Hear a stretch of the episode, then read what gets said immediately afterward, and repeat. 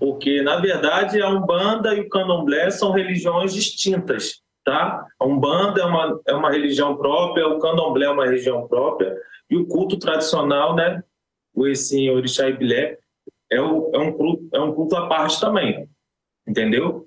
O Candomblé, a, a, o Candomblé ele foi fundamentado, ele foi formado, ele foi idealizado, né, aqui no Brasil, seguindo tradições que foram trazidas da Nigéria, né, mas aqui ela foi, foi, formada uma religião chamada Candomblé, onde se cultua também os orixás, né, esses mesmos orixás que nós cultuamos lá na Nigéria, tá? Só que de uma maneira diferente, né? Porque se aqui no Brasil foi formada essa religião, a qual agregou, né? Vamos dizer assim, agregou é, particularidades culturais do nosso país, do nosso folclore, né? Teve colonizações, teve questões católicas e, e religiosas que se agregaram para uma fundamentação e a criação de uma nova religião. Religião essa que é pertencente ao Brasil. O candomblé não é praticado em território urubá. Isso é bom deixar claro. O candomblé é uma religião brasileira né, de fundamentação é, de herança daque, daquele povo que veio da Nigéria para o Brasil e, através do conhecimento, através do que vivenciava, tentou, através é, do, do nosso povo manter essa tradição viva. Nós conhecemos orixás do Brasil, mas eu já ouvi falar pelo povo iorubá do nome Irumolés. Irumolés e orixás são a mesma coisa? Então, quando o Olodumare é, criou os orixás, é, alguns desses orixás eles tiveram o propósito de vir à Terra e outros orixás não vieram do Orum para o plano do Aie. Né? Você pode ver que existem muitas histórias contadas que Xangô ele viveu em Olhó, em uma determinada época, ele adentrou né, a um buraco e, e, simplesmente ele, ele desapareceu, né? ele se encantou, vamos dizer assim, né? se transformando no Eduará. E aí existem muitas outras histórias de Exu, de Ogum, né? então isso comprova que esses orixás eles viveram na Terra né? E outros orixás, outros, outras divindades, elas não vieram do Orum para o Aie. Essas divindades que não vieram do Orum para o Aie são chamadas de Irumolés, tá? E essas divindades que vieram do Orum para o Aie são chamadas de Orixá. Muito bom. No, no Brasil se cultua basicamente 16 orixás. Na África esse número é maior? Muito maior. Existem milhares de orixás. Existem orixás que nunca vieram para o Brasil. Tem orixá que você vai para a Nigéria e você não consegue é, encontrar. Encontrar que eu falo é porque existem cultos que são muito é, em localidades muito difíceis de, de, de chegar. Né? A Nigéria é, é um país é, que hoje o estrangeiro vai muito para a Nigéria para poder fazer suas iniciações, para poder beber dessa água, só que existem regiões que a gente não, não consegue ir, ou que não, ainda não foi até mesmo descoberta. Né? Existem famílias, cultos, clãs, mas existem muitos orixás é, que, que, as pessoas do Brasil talvez não conheçam, mas que são, que são de grande culto lá no Brasil, lá na Nigéria. Né? Então não, não é só o número de 16 orixás, não.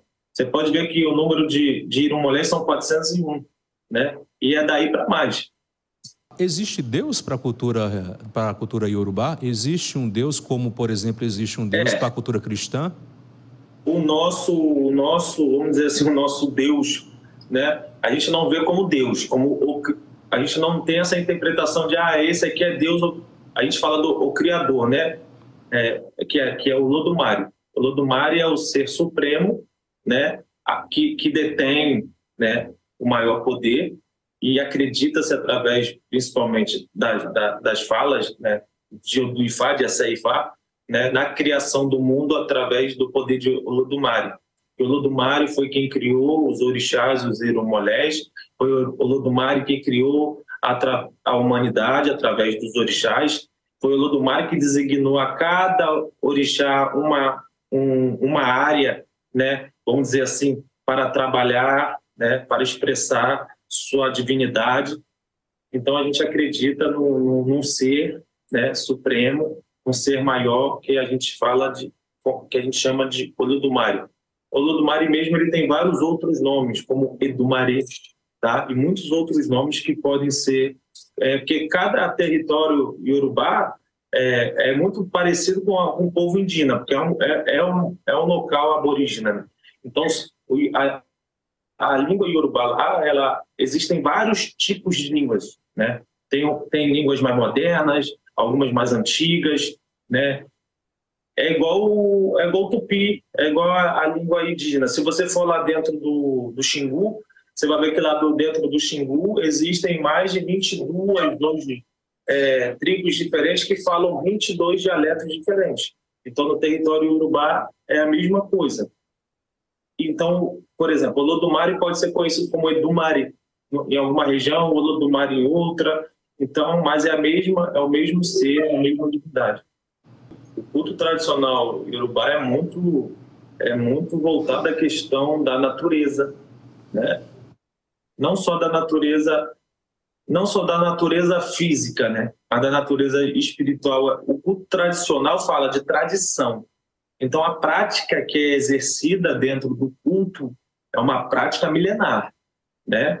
É, você não você não vê dentro da cultura tradicional urubá os antigos modernizando, tá? Como eu vejo hoje em algumas é, práticas dentro do Brasil, é, que cada ano que você passa é uma coisa nova, uma coisa transformada, uma coisa mudada. Não, lá são tradições que realmente que são seguidas de, de, de bisavô para avô, para pai, para filho, para neto, da mesma maneira, né? rezado os, os, mesmos versos, os rituais são feitos da mesma maneira, né? você não vê uma, uma modernização, né? o povo iorubá é muito fechado esse aspecto de tradição, de manter uma tradição verdadeira. Por isso que existe muito também que eu, que eu dentro da minha cabeça, tá? dentro da minha visão, é, é, muito essa questão da crítica, né, do que é feito fora do território urubá, porque chega dentro do Brasil, chega dentro da Venezuela, de Cuba, de Bolívia, é, as pessoas elas começam a transformar o culto.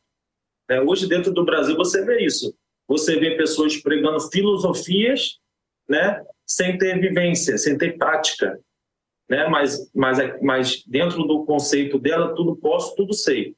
Né? Eu sempre falo isso não de uma forma radical, mas a maneira que eu acredito que você para ditar algo, você para pregar algo, você precisa vivenciar.